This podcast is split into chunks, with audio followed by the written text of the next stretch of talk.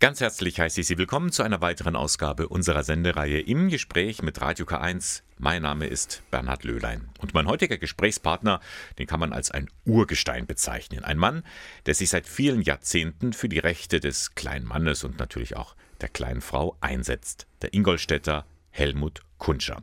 Seit über 60 Jahren ist er für die christliche Soziallehre im Einsatz. Er war lange Jahre Geschäftsführer der katholischen Arbeitnehmerbewegung KAB im Bistum Eichstätt und ist heute noch ehrenamtlich in der Rentnerberatung tätig. Und vor allem, er scheut nicht das offene Wort, weder in Politik noch in Gesellschaft noch in der Kirche und hoffentlich jetzt auch nicht im Radio. Herzlich willkommen, Helmut Kunscher. Grüß Gott. Herr Kunscher, es war ja gar nicht so einfach, dass Sie zwei einen Termin finden für dieses Gespräch, denn Sie sind ja als Rentner noch buchstäblich im Unruhestand. Es lässt Sie einfach nicht in Ruhe, wenn Sie irgendwo Unrecht wittern. Nach wie vor suchen die Menschen Ihren Rat.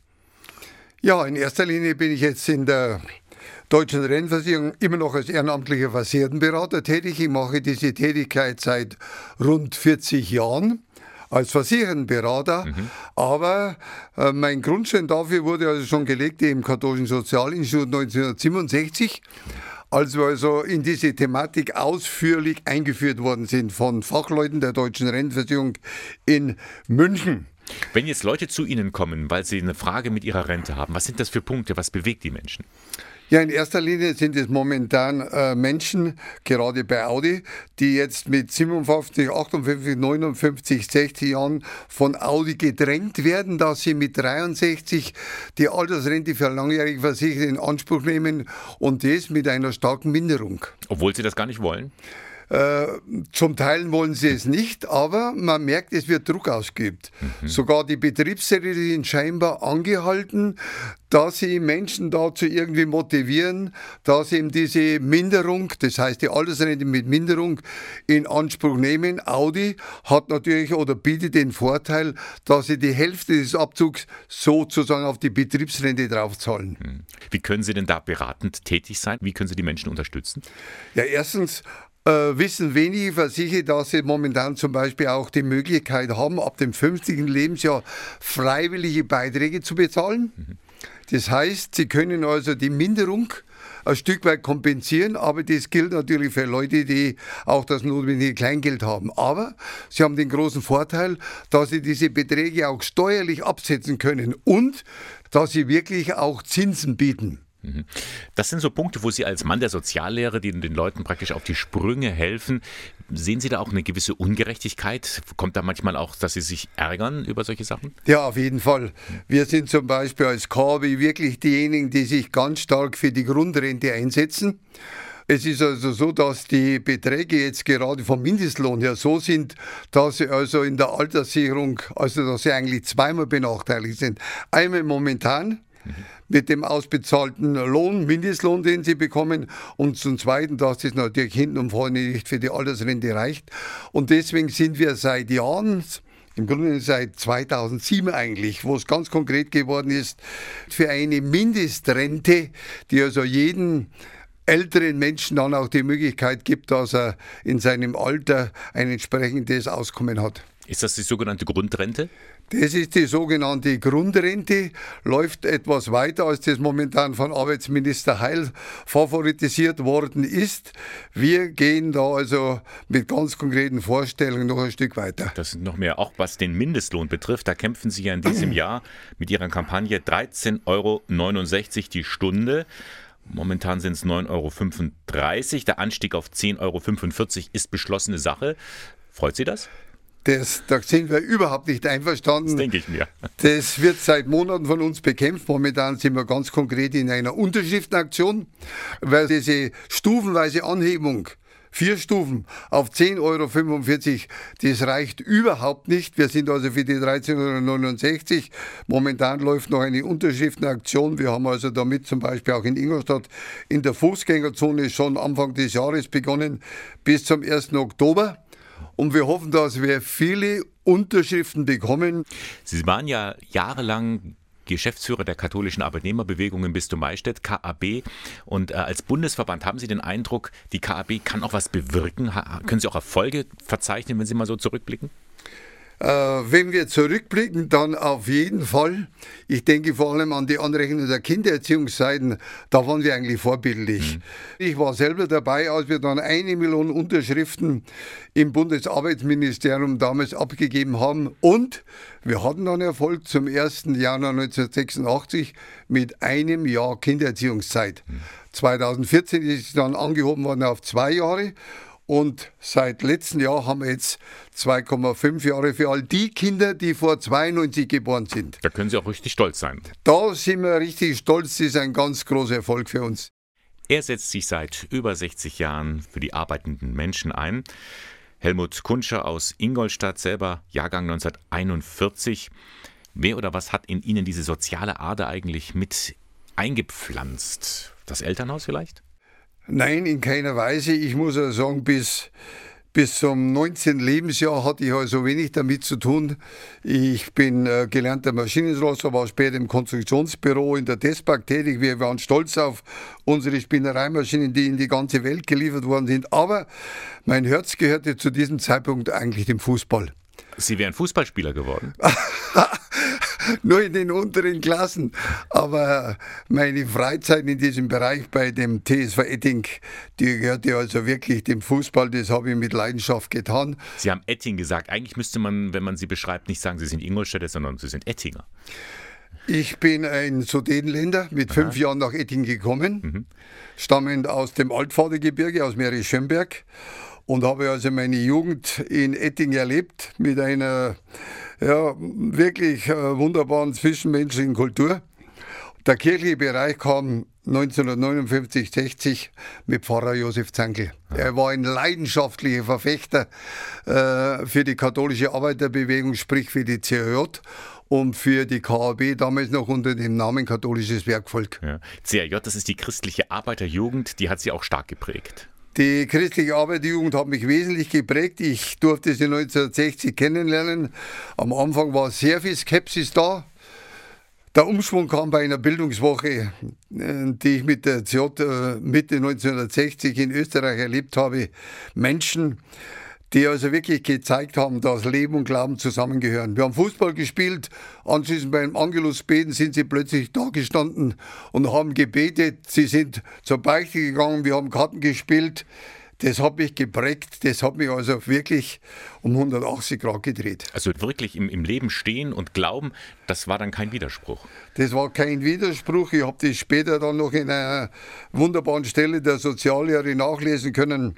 Zu den Bausteinen, die zur neuen Lebenskraft des Glaubens werden, gehört die Tatkraft von Millionen von Menschen, die angeregt und geleitet vom sozialen Lehramt der Kirche sich dem Dienst in der Welt zur Verfügung gestellt haben.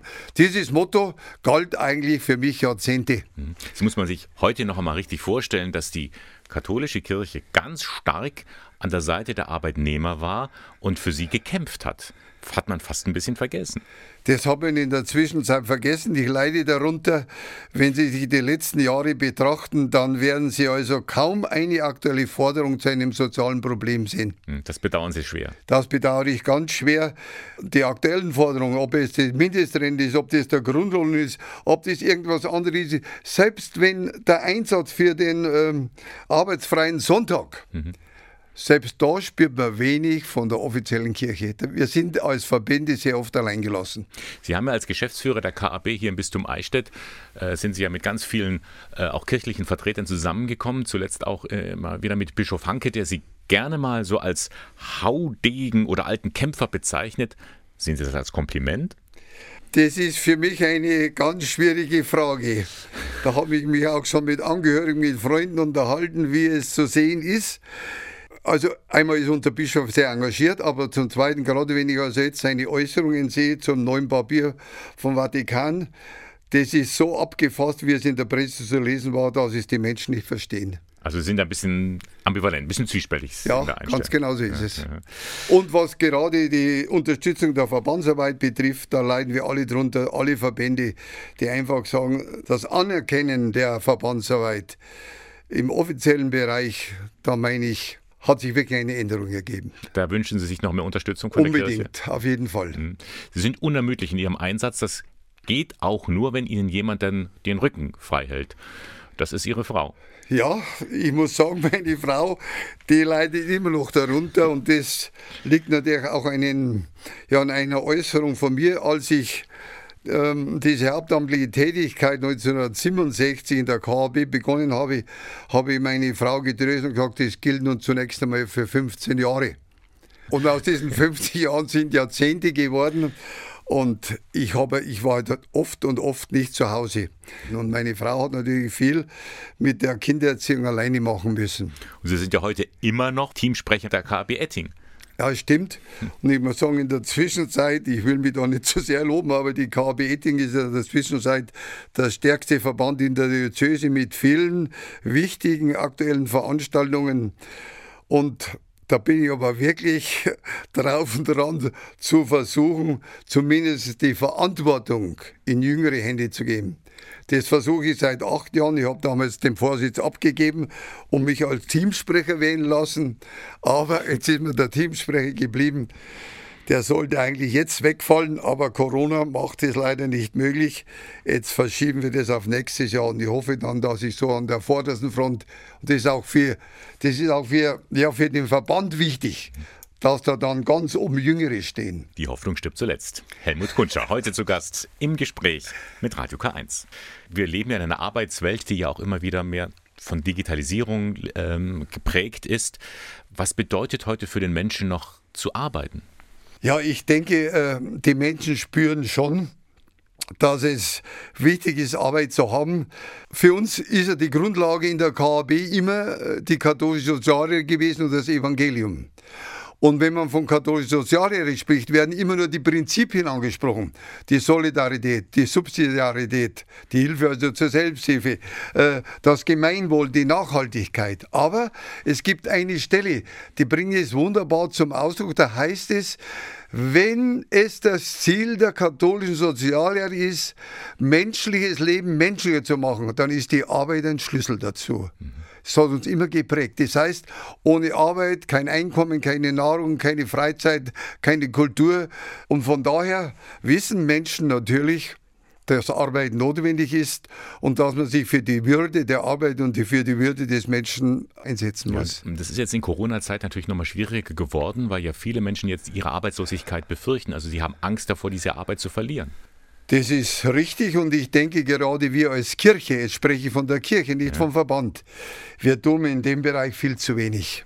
Wir sprechen Glauben zu leben und bringen nicht zum Ausdruck, was es in der Praxis bedeutet.